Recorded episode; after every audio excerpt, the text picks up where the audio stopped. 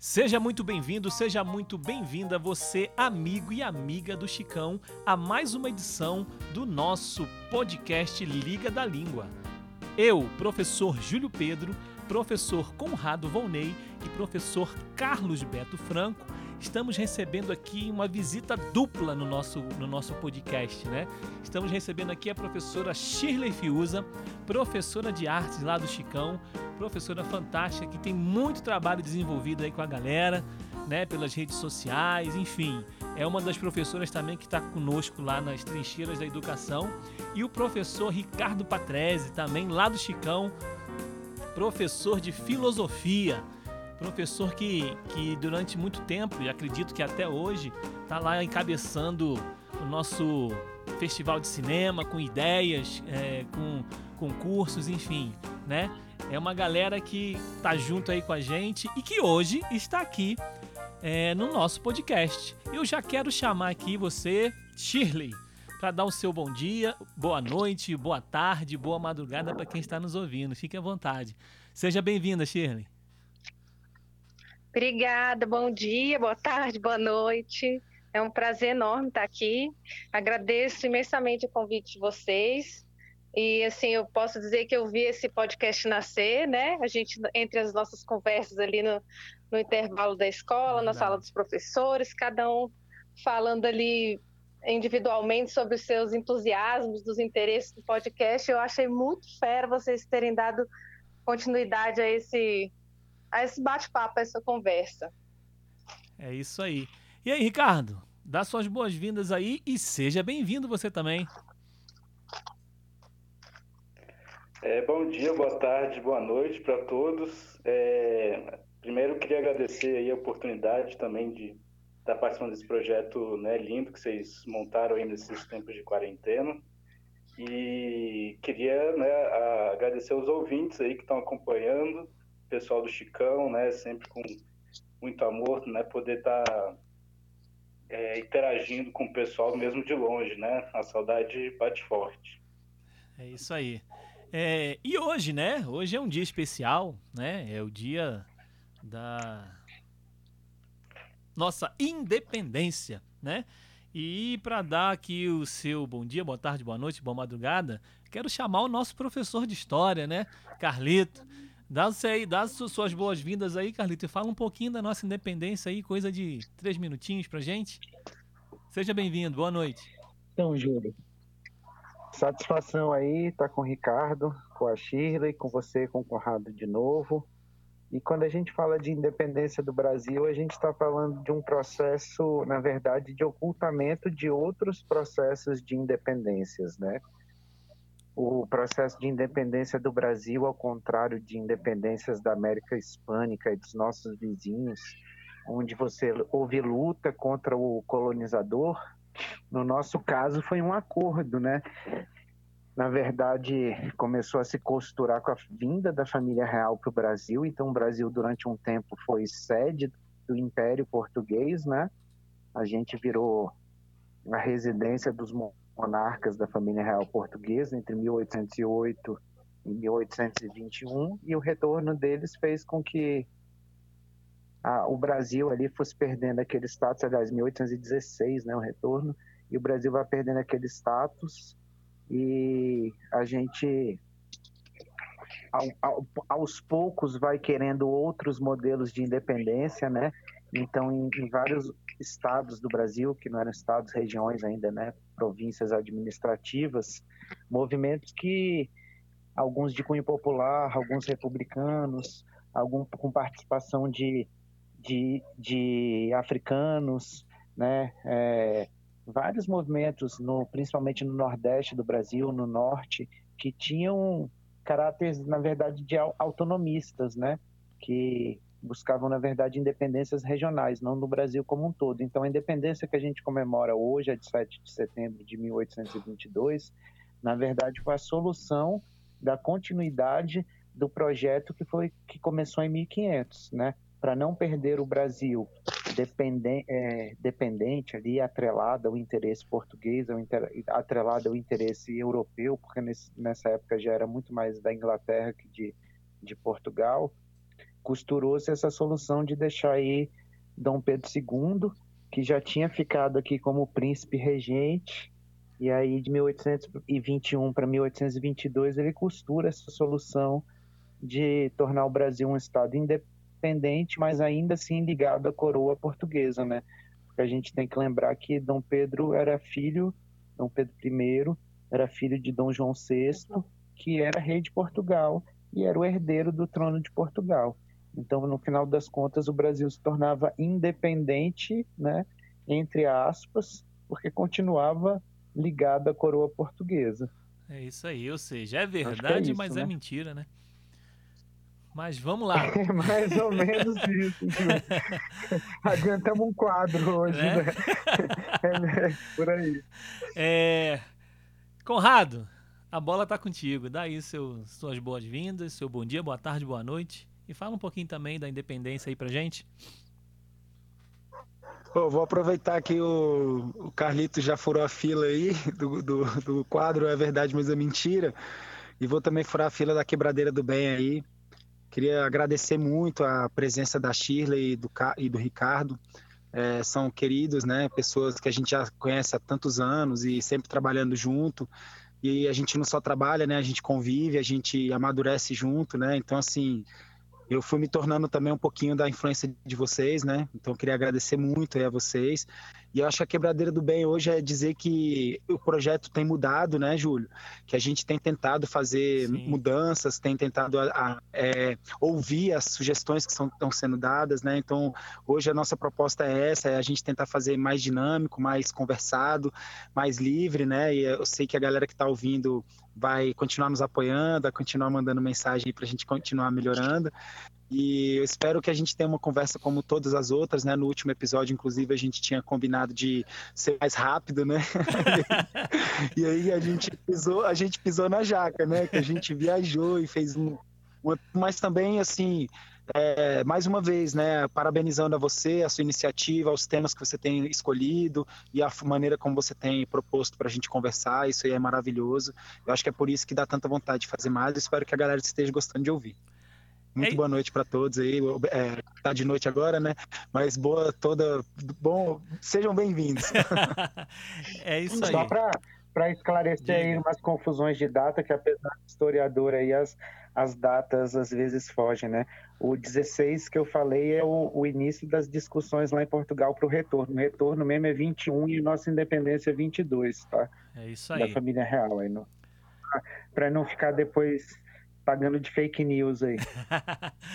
ah, em relação, a, em relação à independência, Júlio, Diga. acho que quando o processo o processo realmente acontece, o processo histórico, a gente está se referindo a uma questão de territorialidade, a gente está se referindo também a uma questão de é, estatutos né, e legislações, né, afinal de contas, é, uma mudança como essa que o Carlito narrou é, também inaugura um novo Estado, né, um novo conjunto de leis, legitima um território, e, mas não resolve né, nem de perto né, os nossos problemas. Né? O Brasil continuou durante muito, muito tempo dependente né, de muita coisa e as nossas populações históricas, né, as nossas populações mais tradicionais sofreram muito com esse processo, sofrem até hoje, né, e aí eu acho que é, fica como reflexão a data, né, para a gente pensar o país que a gente tem hoje, a soberania, né, que o Brasil tem sobre algumas questões e pensar também o que país que a gente quer ter no futuro, né, para quando a gente for completar é, 300, 400, 500 anos da nossa independência, que a gente possa estar em outro patamar mesmo de sociedade. É isso aí. Shirley, alguma coisa para falar sobre nossa independência? Ah, vou mencionar aí a tela, o grito do Ipiranga, né, do Pedro Américo. Vocês falaram que é verdade, mas é mentira. Então essa tela, essa pintura, ela tá dançando nessa música, né? O Carlito deve saber, já deve ter usado essa imagem nas suas aulas. Já usou, Carlito? Ou não? Já sim. Inclusive eu estava até vendo hoje que o, o Dória está tá, tá entregando de novo na né, inauguração do Museu do Ipiranga, ou prometendo a inauguração, e que estava lá posando na frente do, do grito lá. do grito majestoso, né? Em cima de um cavalo. Quanto na realidade, a gente sabe que acho que o que tinha apenas era o riacho ali do Ipiranga do lado. O resto da, da cena, né, que foi criada ali, essa cena heróica que vem com esse olhar neoclássico aí para levantar as, as estruturas de poder aí. É isso aí. E você, Ricardo, alguma coisa aí que a filosofia tem para nos tem para contribuir ou você mesmo, enfim, fala com a gente um pouquinho sobre a independência do Brasil. Nossa, Júlio, eu, eu teria que é, acompanhar o, a posição crítica né, do, do pessoal, né? Uhum. Essa coisa do é verdade, mas é mentira, é, é, muito boa. É, bom, a, a, eu acho importante lembrar assim que que a independência, né, ela foi uma independência de uma determinada classe, né? Eu acho que não dá para não, não ler dessa maneira, né? E que, de certa forma, foi para reafirmar certos privilégios, né? De uma elite, enfim, de uma galera que cresceu com essa vinda da capital de, de Portugal para cá, né? É, o, se a gente for ver a, a, independência de outros lugares do Brasil foi depois, né? Para a independência da Bahia, teve guerra, teve briga, independência do Pará, né? Teve guerra, teve briga, né? Em nome desse projeto que não era de todos, né? Uhum. Então, mesmo com os ideais muito bonitos, né, da independência, né, a gente continuou uma monarquia baseada na escravidão, né? Então, então às vezes esse projeto de país ele, né, é muito importante a gente se perguntar para quem que ele é esse projeto de país que nasceu, né? Eu acho que está nesse momento a gente né, questionar o passado para entender o nosso presente, né? Eu acho muito importante esse é, a gente lembrar dessa visão crítica, né, sobre a nossa independência, né? É isso aí. É isso aí. Eu acho que é isso. E essa discussão sincrônica e diacrônica tem tudo a ver com o nosso tema de hoje. Galera, a gente ainda nem entrou no tema e já estamos já esquentando aqui as turbinas. O nosso tema para hoje é semântica e o tempo de repensar a educação. E como já é de praxe aqui no nosso podcast, eu vou aqui dar um conceito, né? Conceito aqui semântica. Vamos lá. A semântica é um ramo da linguística que se ocupa do estudo dos significados ou sentidos dos vocabulários presentes na língua portuguesa. Em seu sentido mais literal, a semântica é a ciência que estuda o significado das palavras, frases ou textos. O conhecimento da semântica é importante para entendermos o emprego correto das palavras no discurso. Na prática, a semântica é dividida em duas vertentes, diacrônica e sincrônica, cujos conceitos seguem. Agora, ó, semântica descritiva ou semânica, ou perdão, ou semântica sincrônica. Estuda o significado das palavras em um tempo atual. Semântica histórica ou semântica diacrônica. Estuda o significado das palavras em um espaço de tempo determinado. Dito isso, é, eu vou entrar aqui no questionamento do dia. Vamos lá, gente. Então a gente está falando de semântica e vamos falar também de educação. É, essa discussão sobre o novo ensino médio, uma nova educação, ela já vem rolando, já vem acontecendo há muito tempo, né? Muitos dizem que o, que o nosso projeto de educação tradicional que a gente tem hoje não deu certo. Outros dizem que não, enfim. E muitos já pregam um novo tipo de ensino. E aqui que vem, aqui é pautada nessa discussão que vem o nosso questionamento. Vamos lá. Se faltava uma oportunidade para repensarmos a educação, ela está à nossa frente.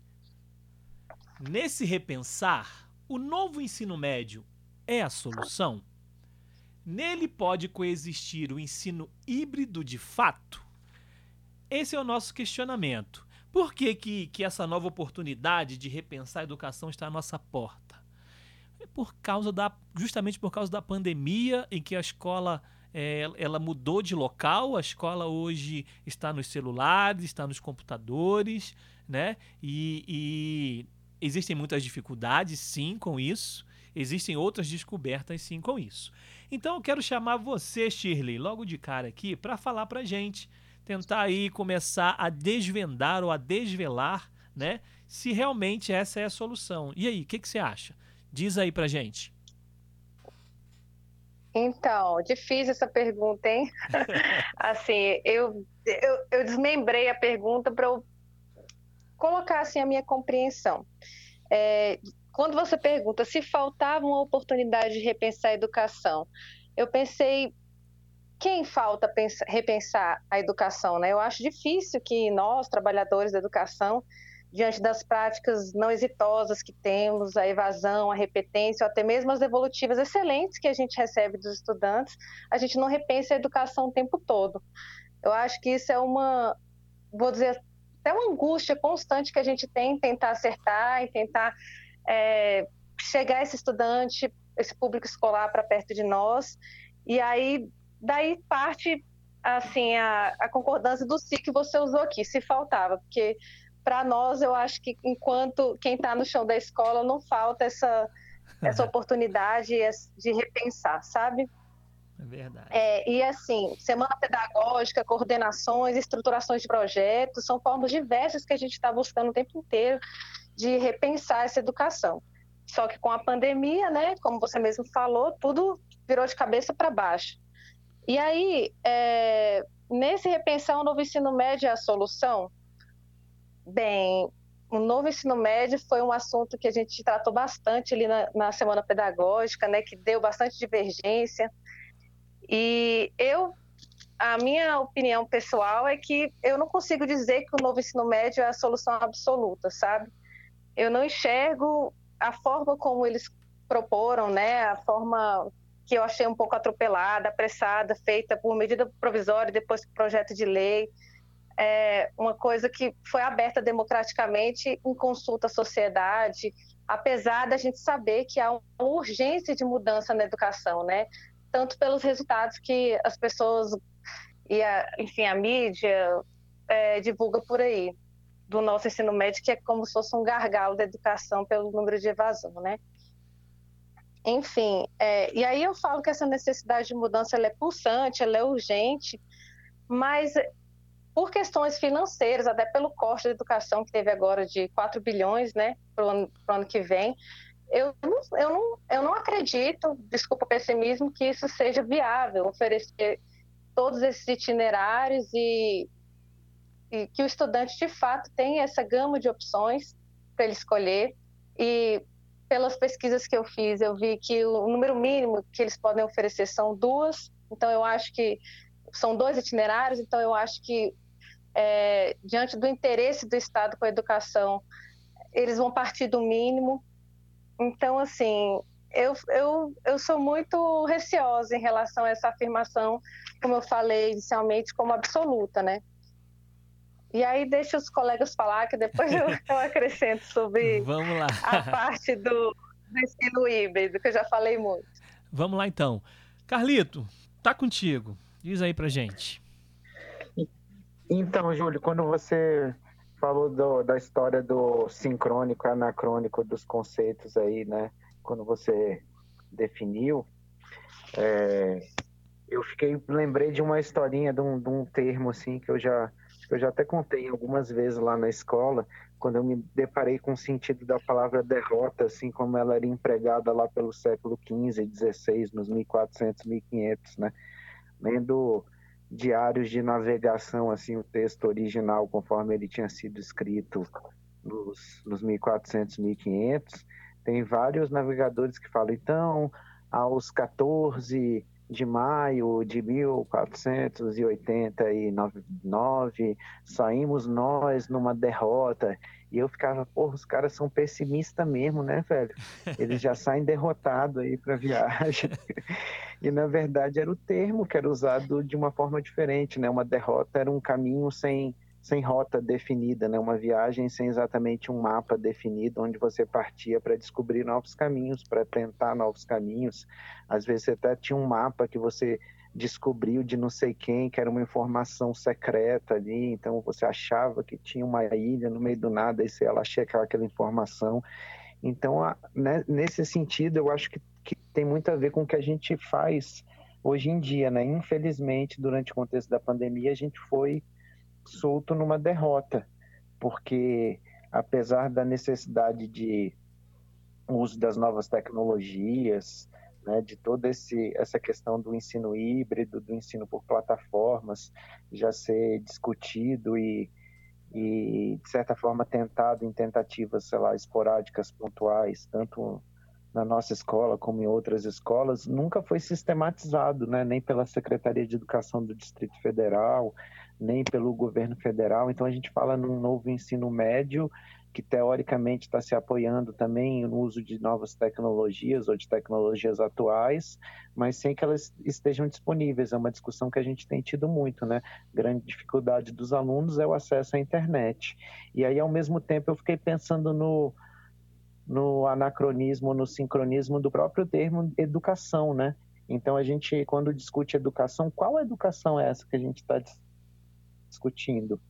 Porque quando a gente pensa na educação que a gente estava praticando tradicionalmente na escola física, ela já é uma educação anacrônica, né?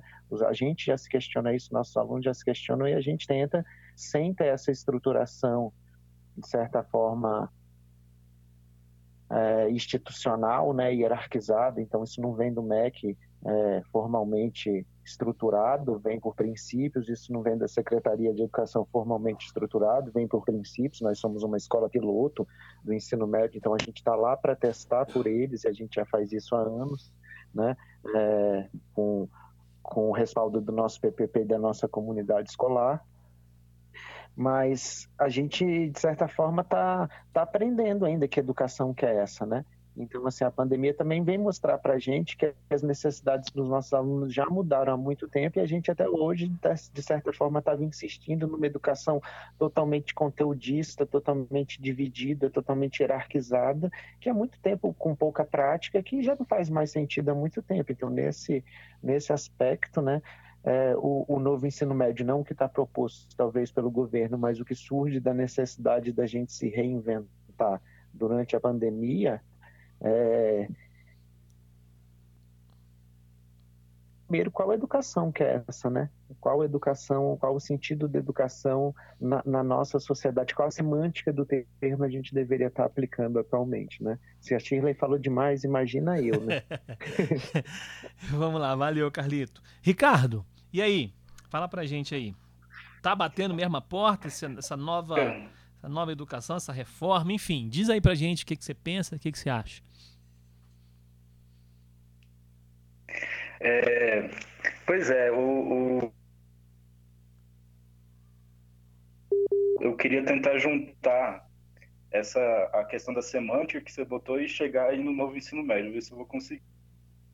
Mas, é, bom, a questão da semântica eu acho muito, muito interessante, assim como você colocou, e na filosofia ela tem vários desdobramentos sobre isso, né? É, porque a, a, quando a gente fala do significado das palavras, né, a gente é, não tem mais aquela visão de que existe um significado verdadeiro para cada palavra, né? Isso é uma visão meio platônica, né, da, da linguagem, né? Que existe uma linguagem verdadeira, certa, né, pronta desde sempre, né?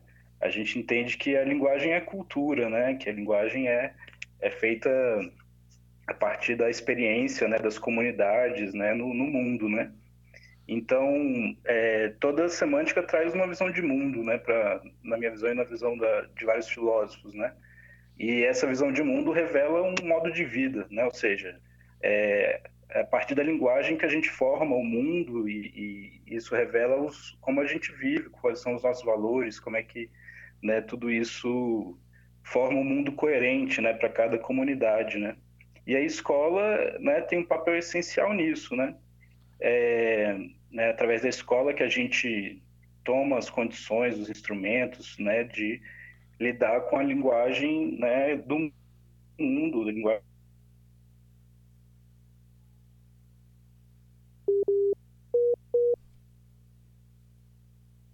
E quando a gente fala desse novo ensino médio, né, ele, de certa forma,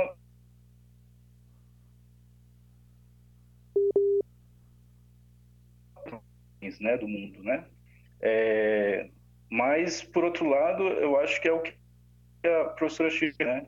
É uma coisa que ignorou uma coisa que a gente faz o tempo todo na escola, que é repensar a educação, repensar a escola, repensar uma nova semântica para a educação, né? Ou seja, que não que não está baseada na, na, em decorar conteúdos, em ser uma máquina que simplesmente responde, né? Mas uma escola em que o aluno que ele tome para si essas ferramentas e, e forme o próprio mundo dele, né? Então, o novo ensino médio acaba sendo uma coisa que vem de cima para baixo, né? Apesar de responder algumas demandas da sociedade, ela está né, tá totalmente desconectada com a realidade da escola, né? Eu acho. Então, é... então e com essa quarentena, né? As coisas ficaram mais né, enroladas, assim, né? É... Mas eu acho que acaba que né, não está sendo respeitado o modo de vida, né? Como as pessoas estão criando, mas sim uma coisa do que que né, se acha que é o melhor, né, mas a partir de cima para baixo, né? Então, e aí essa coisa do híbrido, né, sendo atropelado aí pela quarentena e tal, essa coisa do ensino híbrido fica ainda mais no meio termo, né? Assim, em que nenhuma das questões são realmente respondidas, né? A gente vai dando uma, né, dando uma ajeitada para continuar funcionando, né, nessas condições, né? Eu acho que é por aí. É isso aí. Conrado, é contigo mesmo. Manda ver. Não, eu, assim, em primeiro lugar, eu não sei se quem está ouvindo prestou bem atenção, né? Mas eu queria pedir para pausar, voltar. A escuta de novo o que a Shirley falou, escuta de novo o que o Ricardo falou, né? Assim, são visões de mundo construídas com muita, acho que muita leitura, com muito estudo, mas também com muita vivência, né? Experiência. E eu acho que essas visões são muito massa para a gente poder pensar o mundo, né? Porque elas não são ideais, né? Elas são visões que estão construídas no dia a dia, né? É, a partir do nosso trabalho, né? Da nossa vida. Então, assim, é, esse convite aí, né? E quando eu comecei o podcast, não sei se a Shirley lembra, assim, mas a Shirley já teve até uma vez que ela me, me, me repreendeu, assim, de uma maneira muito amigável, né? E sempre muito preocupada, muito é, coerente. E eu queria só refrisar o que eu disse quando começou, né? Que eu aprendi muito com vocês, né? Imagina, quando eu cheguei lá no Chicão, eu tinha 20, 28 anos. E a Shirley chegou logo depois de mim, né? O Ricardo chegou, chegamos juntos, né? Eu e o Ricardo. O Carlos já estava, o Júlio depois também chegou no, acho que no outro ano, não no foi, ano Júlio? seguinte, uhum. E no ano seguinte. Então, assim, eu queria frisar isso que eu falei, porque é, o que, que eu fiz depois que eu cheguei lá no Chicão? Eu sempre que eu encontrei com vocês e eu vi a fala de vocês repleta de caráter, de assim, de segurança, de competência, né, e também de dedicação, eu fui melhorando quem eu era, fui tentando ser uma pessoa mais ligada, né, melhorar meus erros. E assim, tem uma parada de educação, velho, que assim, sempre, eu não sei se vocês é, se lembram, né? Porque agora a gente faz seis meses que a gente não se vê, mas eu sempre é, afasto de mim os discursos do tipo ah, professor não gosta de aprender, professor é tudo cansado, funcionário público é preguiçoso. Assim, eu me afasto desses tipos de falas, né? E essas falas não, fa não fazem parte do meu mundo, exatamente porque eu sempre convivi com pessoas que me deram exemplos muito bons, né? Como vocês que estão aqui. Então, assim, eu acho que quando a gente fala de educação, sempre tem uma forma de falar que é a educação do modo como ela deveria ser. Né? E aí eu queria só, a minha preocupação com essa questão do novo ensino médio é que a gente não volte atrás do que a gente está pensando que a educação deveria ser nos últimos 200 anos, né?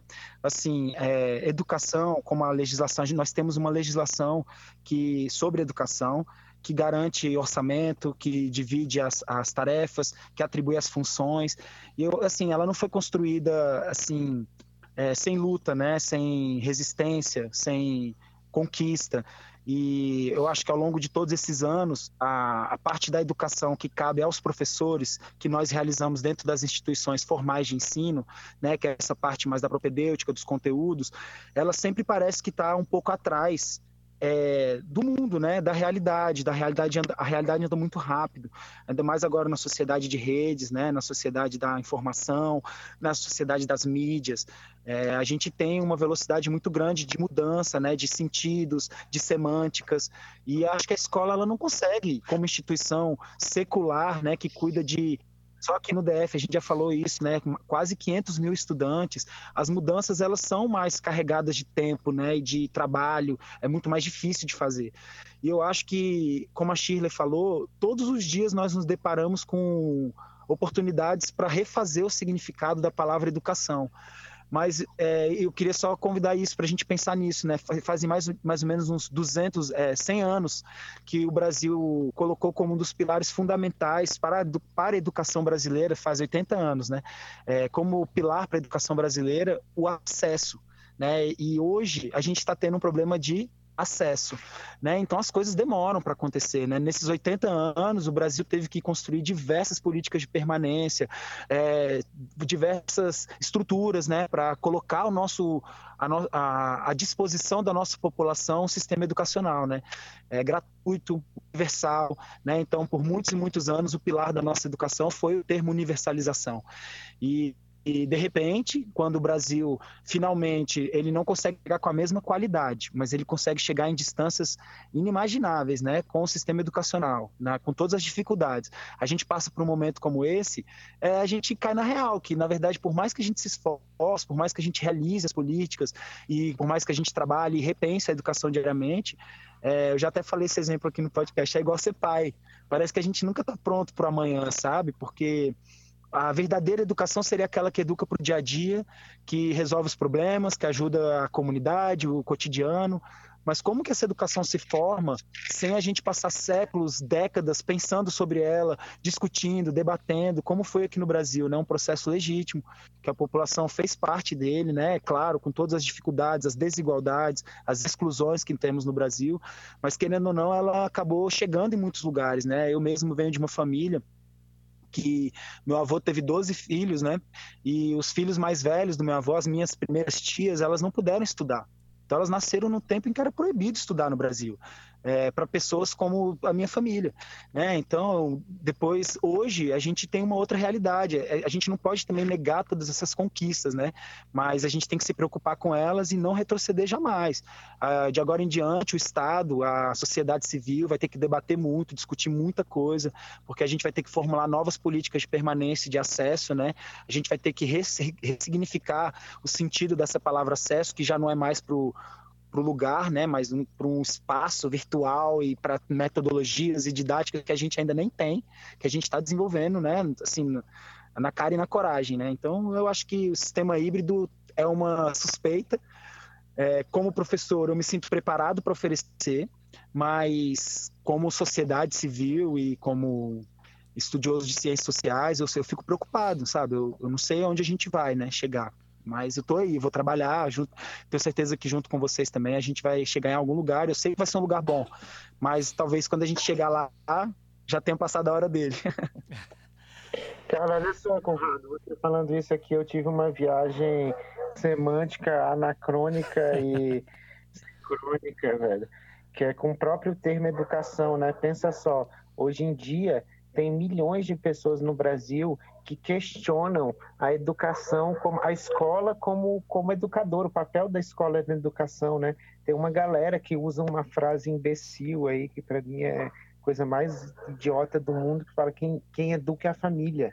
A escola não educa, né? Sei lá, a escola ensina, a família que educa. Cara, isso é uma coisa assim tão absurda, tanto é que eu mesmo prefiro até como uma forma de, sei lá, resistência, o termo educador, velho. É, eu sou educador, primordialmente educador. Professor, o bom professor é um, um educador, não tem, não tem negociação aí nesse, nesse assunto. É isso. Shirley, é, você disse que falaria eu. um pouquinho mais sobre o ensino híbrido e tal. E aí, fala pra gente assim, esse, esse ensino híbrido, híbrido né? É, a gente está vendo as dificuldades que, que, que, estão ocorrendo nesse momento de pandemia, com o ensino à distância e tal, mas vamos, vamos, vamos, sei lá, imaginar um, um, um cenário favorável, né? Fala mais um pouquinho para a gente aí sobre o que, que você acha aí desse ensino, se ele se, ele se comporta dentro Reforçando... Do... Vai lá, manda ver. Beleza. Assim, vou, vou falar, mencionar aqui os aspectos positivos. Eu acho que o ambiente virtual, né, que a gente projeta ali, que a gente planeja, pode ser uma ferramenta, por exemplo, que pode nos ajudar a levar o conhecimento. Anteriormente, a gente tem o contato pessoal com os estudantes, é, no modelo de aula invertida, por exemplo, é, pode também integrar, né, os professores com a, a transdisciplinaridade, a interdisciplinaridade.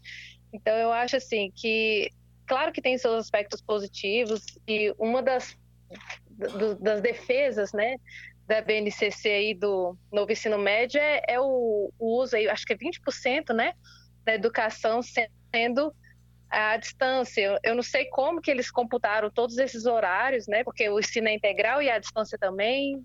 Se alguém souber até com mais clareza isso que que me ilumine para poder compreender melhor.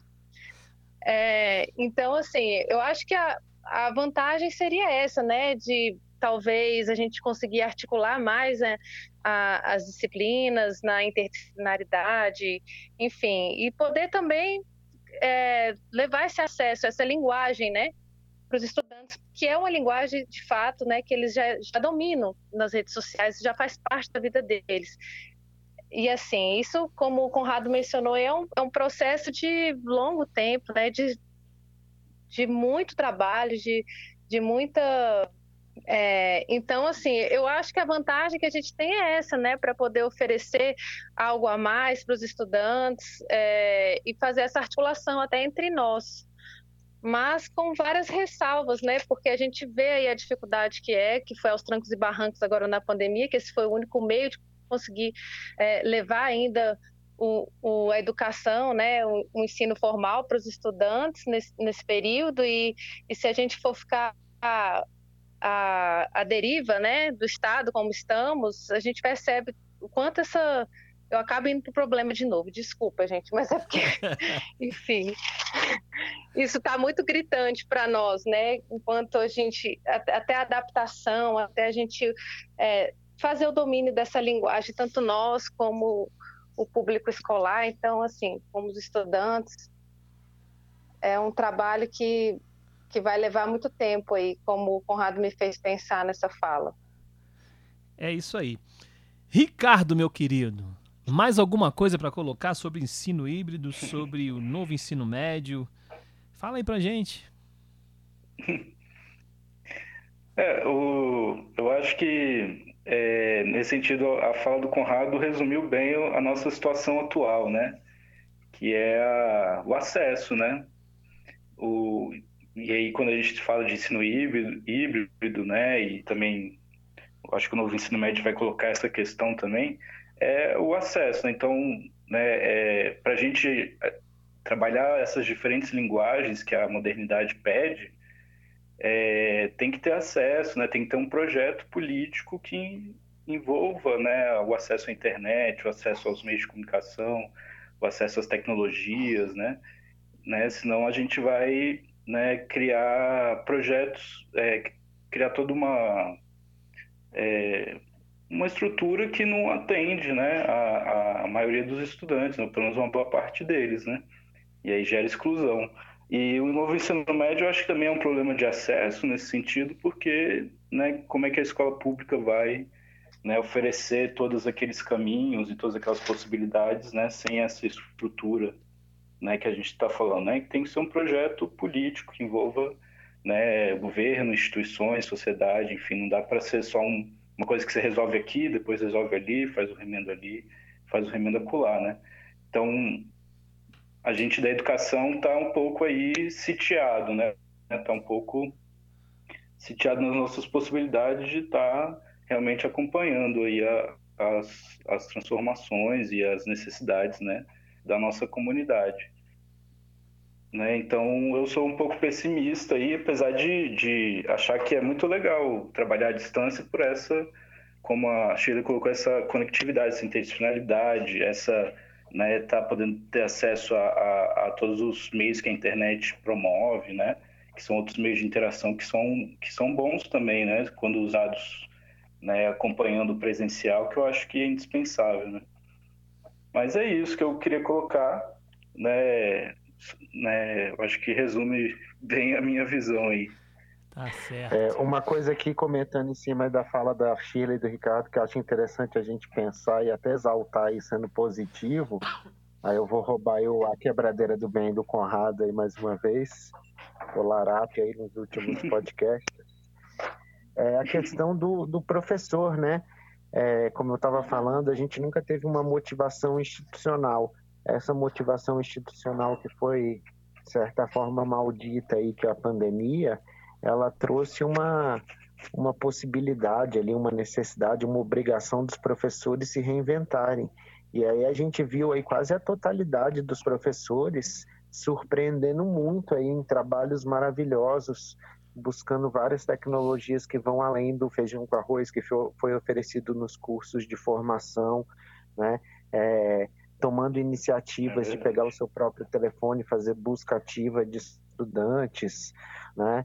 É, se juntando com outros professores para fazer trabalhos interdisciplinares. Então, assim, a gente tem visto muito muita resposta positiva por parte do grupo e uma adaptação muito rápida, né? Pelo menos lá na escola e dos relatos que a gente ouve, é, principalmente da regional de São Sebastião, da maioria das escolas, a capacidade de mobilização e de resposta dos professores da rede pública do GDF, em especial da nossa escola lá de São Sebastião, é, de uma maneira mais ampla, tem sido bastante positiva, né? Bastante eficaz, assim. Então é muito bonito ver isso. E aí quando a gente coloca o, a educação, né? Muitas vezes é colocada como um problema e aí se fala muito na baixa qualificação do professor, né? E aí muitas vezes se empurra ali algumas culpas, generalizando questões pontuais.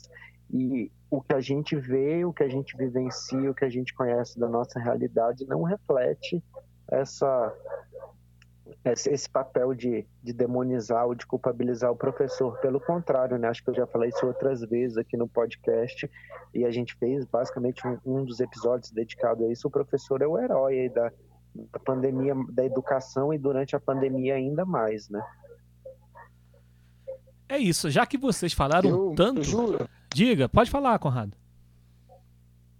Eu só, eu só, queria complementar, porque a Shirley e o Richard fizeram é, uma, uma referência ao que eu falei, falaram que fizeram, eles que fez eles pensarem uma coisa. Eu também, quando eles falaram, é, principalmente quando o Richard explicou que na, na, a questão da semântica, de que nós, enquanto indivíduos, nós somos capazes né, de nos relacionarmos a significados e até construir eles sozinhos. Mas a gente, realmente, a gente tem feito é, a nossa sociedade foi, ela carrega as grandes questões, né, das lutas, dos conflitos, é quando a gente realmente faz isso juntos, né? E eu acho que o que a gente está falando aqui é exatamente isso, né? Essa palavra híbrida, ela foi criada por quem, né? Então, assim, como o Ricardo falou, que em alguns momentos aqui no Brasil a gente pode verificar essa imposição, né, de uma de um grupo em relação a outro, é, não foi um, não é muito diferente, né? A gente a gente tem hoje um significado da palavra híbrido que está disposta lá no BNCC, num regulamento, numa lei que foi feita da maneira como foi feita. A gente conhece o processo histórico, mas independente de, do que aconteceu, nós que somos profissionais da educação vamos ter que realizar essa parada. Né? Então a gente vai ter que, ao momento que a gente começa a realizar e materializar isso, é que a gente realmente vai ter dimensão do que, que isso significa. Né? E a gente está tendo uma, como se fosse uma, uma amostra grátis né, nesse momento de pandemia. Então a gente vê que sem as políticas de permanência não tem como a gente fazer o nosso trabalho. Né? Então até hoje os estudantes não estão tendo acesso gratuito, eles não estão tendo as plataformas, acesso às plataformas. A gente Brasil que a desigualdade social é muito grande. Então, a maioria dos estudantes que estão conosco, que são nossos estudantes, eles não, não têm pacote de dados livre, leve e solto, porque daí vier. Não é a festa da Disney, o pacote de dados deles, né? Pelo contrário, é uma coisa muito lutada, é muito suado, né? E, e não é à toa que as operadoras de telefonia liberam o WhatsApp né? E esses pacotes de dados fúteis, exatamente porque eles sabem que isso chama o cliente, chama o cliente a assinar. Mas infelizmente o Brasil ainda é um país que permite, por exemplo, que o estudante não tenha acesso ao, YouTube Educar, ao Google Classroom e a outras plataformas que a gente pelo amor de Deus, né, gente? A gente está em 2020. Então, assim, eu acho que a, a, palavra híbrido, ela tem um perigo muito grande, que é assim, do mesmo jeito que o estudante vai agora se separar e 20% da, da a carga horária dele fica à mercê de suas condições, regredindo 100 anos na nossa lei, 80 anos na nossa lei educacional, porque a nossa lei educacional insiste insiste para a população e garante para a população que ela possa acessar. Da, da, e a gente conhece os problemas, mas a nossa escola, por exemplo, nós temos transporte escolar, nós temos o material didático, nós temos uma estrutura é, física maravilhosa, que poderia ser muito melhor, mas que não, não deixa a desejar para a maioria das escolas nacionais. Então, assim, eu acho que é uma questão muito séria esse negócio de ir abrindo exceções e deixando as coisas serem mais permeáveis, mais híbridas, menos certas e o quem sai perdendo mais uma vez uhum. é, é o grande o povo brasileiro, né? Então ser mais um mecanismo de exaltar as desigualdades sociais, assim como a prova do enseja, né? Todo mundo aqui sabe que se você tem uma condição familiar que você pode garantir para o seu filho que ele estude até os 17 ou 16 ou 18 anos o ensino médio e que ele possa se dedicar só para isso, para ele melhorar de vida, quem aqui de nós ia falar para o seu filho com 15, com 15 anos largar o ensino médio para fazer uma prova com 18? Né? Então, assim, a, é, a, condição que o estudante tem de permanecer faz com que ele olhe para o ensejo e fale: não, eu não quero fazer o ensejo, eu quero terminar meu ensino médio. Agora, quando o estudante já está desprovido de todas as condições de permanência, o ensejo se torna uma prova maravilhosa, uma ótima oportunidade. Posso abrir mão desse problema que é o ensino médio para mim e vou é, ser feliz com a minha certificado de conclusão. Só que esse certificado significa o que realmente? Né? Então, acho que essas questões, eu acho que uh, o maior problema que a gente vai ter agora é esse movimento social que a gente vai ter que fazer de pé em cima, para que a palavra híbrido não se torne uma palavra que é abrir mão das obrigatoriedades, né? Em relação à população brasileira, mais carente, as desprovidas de privilégios. É isso. É, como já foi citado aqui duas é brabo, vezes. É brabo, Júlio. É, é brabo, é brabo, mas a gente está aí nas trincheiras. Diga, Shirley. entra, entra na questão da divisão de classe, mais uma vez, né? Vou aproveitar a fala do. Deixa eu me intrometer só um pouquinho, Júlio. Fique à vontade. Do, do, do Conrado. Eu vou falar aqui sobre o artigo 205, que fala que a missão da educação é garantir o pleno desenvolvimento da pessoa, seu preparo para o exercício da cidadania e sua qualificação para o trabalho. E aí a gente pensa, né, com toda essa estrutura do trabalho que oferece essa parte técnica do ensino médio, é, que trabalho é vai ser oferecido para os nossos estudantes? Né? Quais serão as oportunidades que eles poderão escolher diante da, do que será oferecido dentro desses itinerários, né? E se o itinerário for oferecido para ele, não é o que realmente ele, ele quer cursar. E, as, e, a, e aquela parte é, das competências humanas, né? Que a gente vê que é trabalhado com mais é, vigor no atual ensino médio, foi deixada para trás em, em, função, em busca só desse ensino profissionalizante, enquanto esse estudante poderia estar tá aprendendo outras coisas e estar tá preocupado só com o trabalho no ensino médio. Então, é esse ponto que, que é claro que tem as demandas, né, enfim, sociais, que muitas vezes é necessidade da comunidade que se tenha um trabalho logo, mas assim, eu acho que nós, enquanto professores, desejamos aquilo que seja o melhor que esse estudante pode alcançar. E aí, será que essas oportunidades serão oferecidas, né? Enquanto com, se compararmos aí com o que foi oferecido, será que vão ser cortadas essas, essas particularidades aí da criticidade, dos campos humanos, da capacidade de analisar de maneira crítica a realidade, as manifestações, que meio que foi que engolido nesse, nesse novo formato, para focar só no trabalho, talvez num viés tecnicista e que esse estudante não pode alcançar o ensino superior com como a gente gostaria ou que ele poderia cumprir aquilo que ele deseja, né? Só isso. É isso. É, como já foi citado aqui duas vezes o quebradeira do bem, então vamos para o momento quebradeira. Para quem está chegando agora aqui no nosso momento quebradeira, é, são dois tipos de quebradeira. Tem o quebradeira com letra maiúscula, que é o quebradeira do bem, aquela notícia que nos faz bem, até nos alegra. E tem o quebradeira com letra minúscula, que é aquela notícia que que faz a gente ficar meio bad, meio mal. Então vamos começar com a quebradeira do bem, porque o, o, o Conrado já falou um pouquinho dela. Fala um pouquinho mais aí, Carlito. Quebradeira do bem. Só, solta a vinheta. Tô zoando. Pô, muito boa aquela vinheta, hein?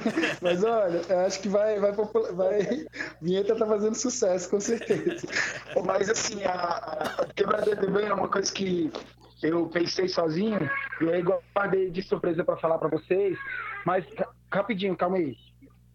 Não posso falar agora, não posso falar agora. Gente, desculpa, minha filha veio atrás de mim. Então, a quebradeira do bem é a seguinte: a gente está começando a, a desenvolver, a fazer a coisa acontecer. E aí, a minha sugestão é que a gente criasse nesse podcast aqui uma espécie de concurso. E aí, qual é a ideia do concurso? Qual é a ideia do concurso? A ideia do concurso é que a gente tem que fazer uma blusa bonita com a nossa logo, que a gente já tem uma arte que quem fez foi o professor Zé, né? Ou foi você é. que fez, Júlio? Não, foi o Zé Eugênio. A nova foi ele. Foi o Zé Eugênio. Foi o Zé, né? Foi o Zé. A gente, então, beleza. A gente já tem uma logo, a gente vai fazer uma blusa. E a, gente, a minha sugestão é a gente fazer um concurso para doar ou dar uma blusa para divulgar a gente. Essa é a sugestão. Porque, na verdade, eu já dei a quebradeira do bem na frente, que foi falar que as nossas, os nossos podcasts estão ouvindo as sugestões dos comentários e vão tentar melhorar em cima disso aí. Beleza? E eu concordo. Tu já combinou sugestão. com o Zé isso aí, velho? Para ele fazer a camiseta, ele tem a prensa, já tá Não, tá é o seguinte, calma aí, a louco já tá pronto, eu vou fazer a camiseta. E, e vocês, a gente vai criar um concurso aqui para divulgar no próximo podcast. E eu só queria deixar um recadinho especial do coração para três colegas nossos lá da escola, né? Para ver se eles estão ouvindo a gente, se não estão, e se vão aparecer aqui, se vão ficar espertos, se vão deixar um comentário. Que eu fiquei muito feliz quando a gente citou o nome da Chile na reunião e ela já tinha ouvido. Eu falei, fiquei todo enobrecido, falando, caraca, isso massa. Então, é, primeiro, é, que eu fiquei, tô com saudade dele, é um professor que já está lá no Chicão também há muito muito tempo, tem muita rodagem aí na, na secretaria, né? Na, em Brasília também é muito conhecido. E outra coisa, deu uma motivação, um gás para mim, porque é claro que a gente, nesse momento, a gente é difícil ter coerência com tudo, é difícil estar sempre bem, né? É difícil estar todo dia produtivo. E assim, é, eu acho uma, uma atitude muito nobre, né? Que foi do nosso professor colega, o Carlos Wagner, professor de Química, que depois de tantos anos ainda resolveu se atualizar, resolveu ir atrás de capacitação, né, de profissionalização e está desenvolvendo um trabalho muito legal. E eu só quero dizer para ele que eu estou de olho nele, que eu estou vendo a coisa acontecer. E um outro recadinho é para a Priscila, nossa colega, queridíssima, coordenadora da escola, uma pessoa maravilhosa, estou com saudade dela, da Clarinha, do Cacá. Eu quero que elas estejam ouvindo a gente. Beleza? É isso aí. Agora. Você já encomendou pudim, Conrado? É mesmo, Conrado. Já encomendou pudim? Pudim? Ah, não, ainda pudim não. Mas... Carinha? Pois é, então, ó, falar para a Priscila que se ela fizer um comentário aqui e aparecer de algum jeito, a gente vai fazer propaganda do pudim da Clarinha aqui no podcast. É isso aí. E agora? Se ela levar um pudim, se ela levar um pudim para mim, eu faço propaganda até o final dos dias do podcast, malandro. Aí isso é legal. Vamos lá, quebradeira com letra minúscula. Vai, Carlito. Então, Júlio, é, eu fiquei pensando, cara, numa. Não sei se vocês viram um vídeo que o Adnet fez zoando o Marcelo, não sei das quantas, que é Marcelo Faria, o secretário de Cultura. Vocês viram isso? Eu não vi. Vi. Eu não vi o do Adneu, só vi o original. Eu não vi, não. Então, o secretário de Cultura lá, o, o galã da Malhação. Mário Frias. Gravou... Mário Frias, isso, obrigado. Ele gravou um, uma peça publicitária, tipo num museu, falando assim, devemos, inclusive agora, para o 7 de setembro, para a independência, né? Devemos Nossa. exaltar os heróis nacionais, não sei o quê. Inclusive mostra uma foto na hora que ele fala isso de um rei da Bélgica, né? Super coerente, assim. E que inclusive tem tudo a ver com o que a gente estava falando, né? Sobre a independência, qual é a figura da independência ou das independências ou dos fatos históricos, né? Quando a gente elege um fato histórico, a gente está de certa forma ocultando vários outros acontecimentos e processos. Por isso que decorar as datas e os fatos, na verdade, é uma burrice, que você tem que entender são os processos. E aí o Adnet fez uma, uma piada e então começou a rolar um monte de críticas da própria SECOM, da Secretaria de Comunicação do Governo, e ameaça de, de processo e o caramba. E aí eu pensei no, numa declaração que não sei quem que deu, acho que foi o Marcelo Tais, né, dizendo que nas ditaduras não existem, não existem humoristas, não existem humoristas. E aí eu pensando, pô, o Aroeira outro dia foi processado, quiseram botar o cara na Lei de Segurança Nacional por uma charge, né?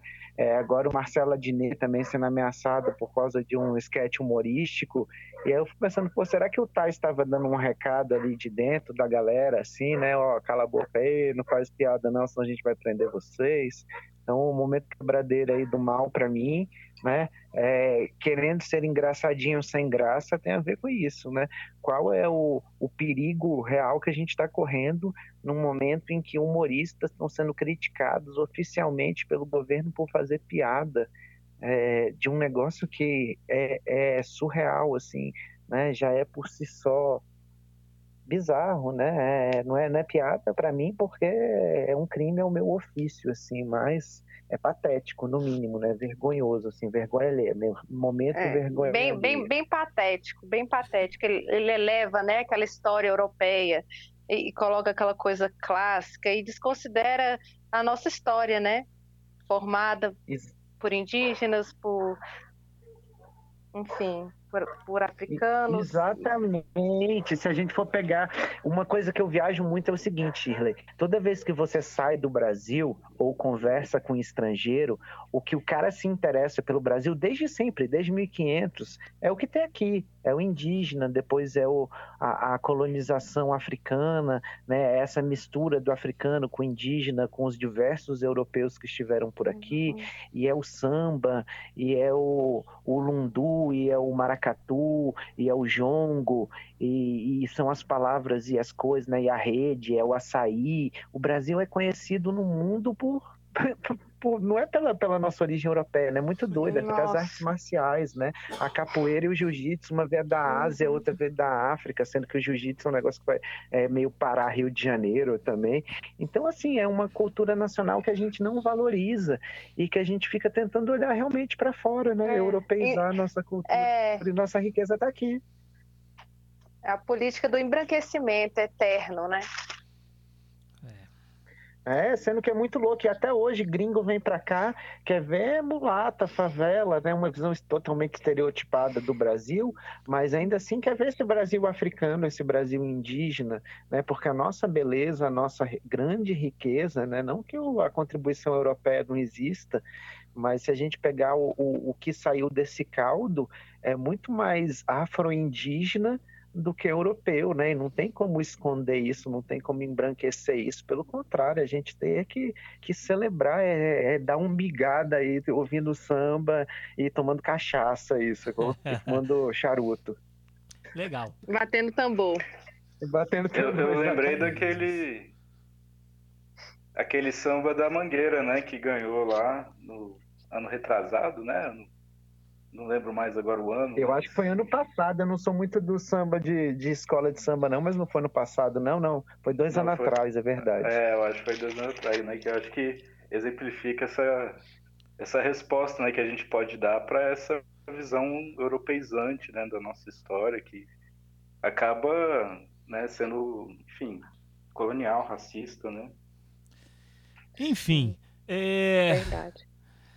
Vamos lá. É mentira. olha só que viagem, desculpa, Júlio. Fique à vontade, vai lá. Aí. Nesse sentido, nesse sentido, até na educação, assim, né? A gente não consegue, né? É, o exemplo clássico dessa campanha absurda de demonizar Paulo Freire, que é o cara mais reconhecido internacionalmente de toda a academicidade brasileira. Não existe nenhum acadêmico em nenhuma área no Brasil que seja tão citado quanto Paulo Freire internacionalmente.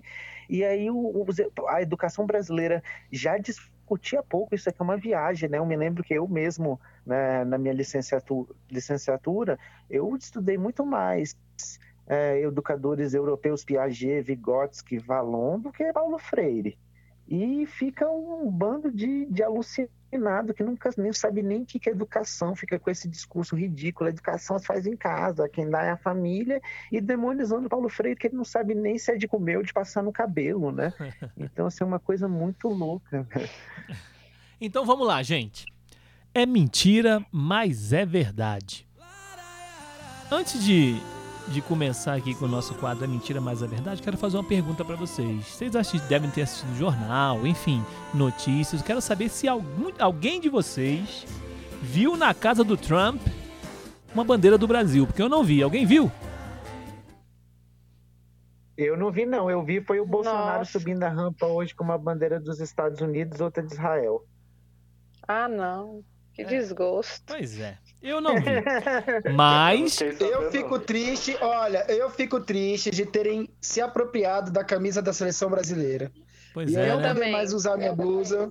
E eu não poder usar Eu mais minha também. blusa sem parecer que eu apenas gosto de futebol. Sinceramente, é muito ruim. Fazer Triste. falei. Triste. Ninguém quer ser confundido com Bolsonaro, né? Mas olha só, eu tenho uma Pode notícia. ser também com Morominion, pô. É, pode ser. Hein? Antes de, de- da mentira verdade, eu tenho uma notícia que é verdade. O nosso podcast tem ouvinte nos Estados Unidos e na Irlanda. Tá pensando o quê? Lá eles gostam da gente. Vamos lá.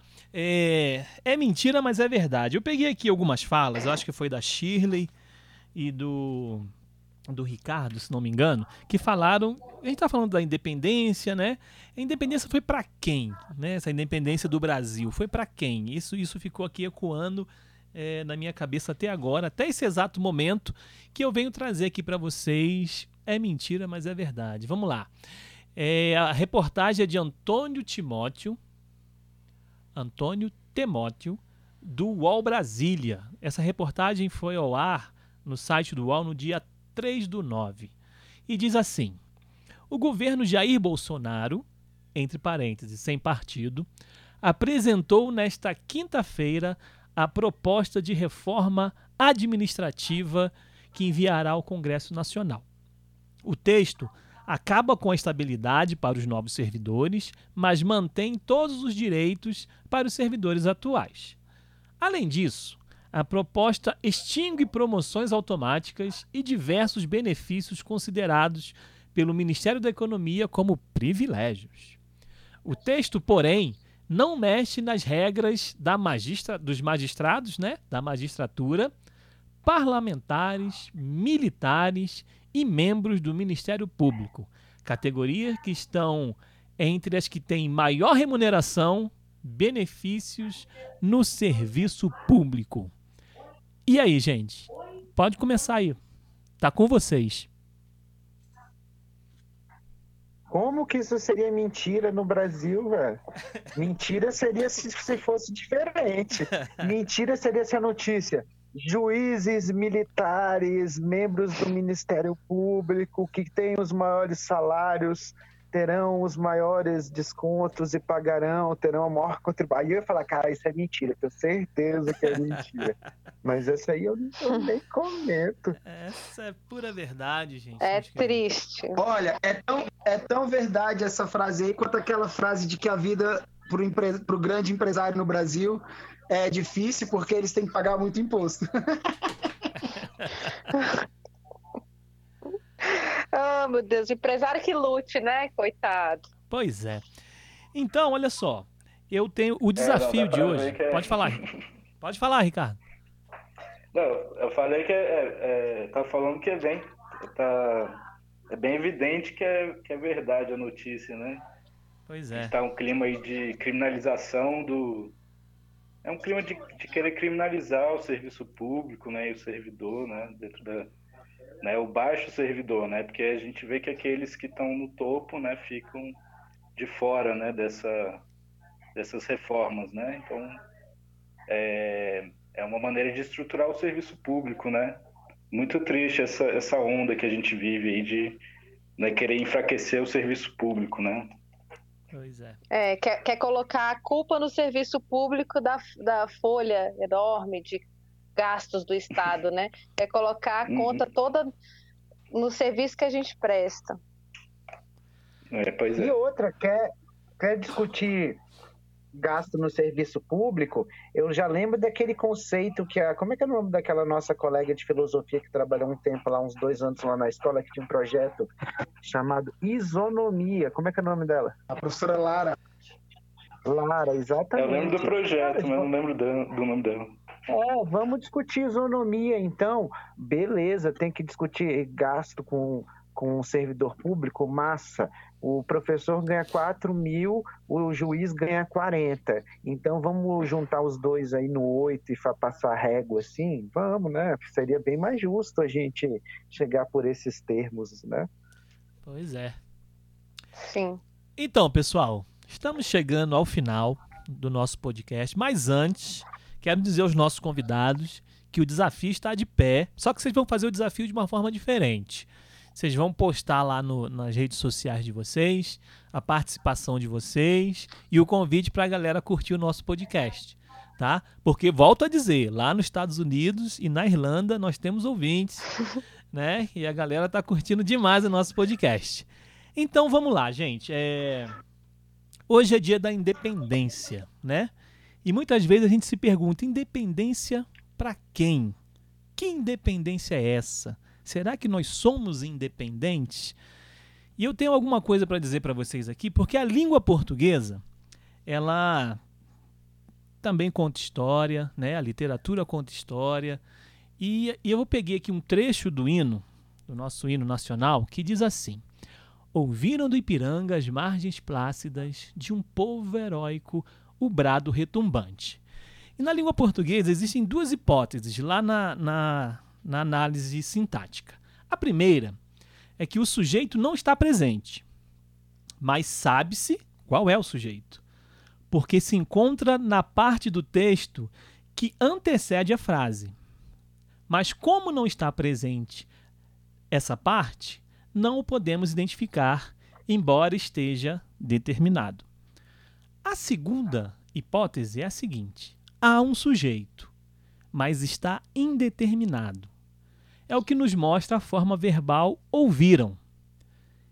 Quem é que ouviu? Não sabemos. Para quem foi esse grito da independência? Ele ecoou até hoje? São várias questões, né, que estão aí para serem respondidas. Mas uma coisa é fato: a escola torna a gente independente. Não independente fisicamente, mas independente de pensamento. E essa é a maior das independências que nós podemos dar para os nossos alunos enquanto professores.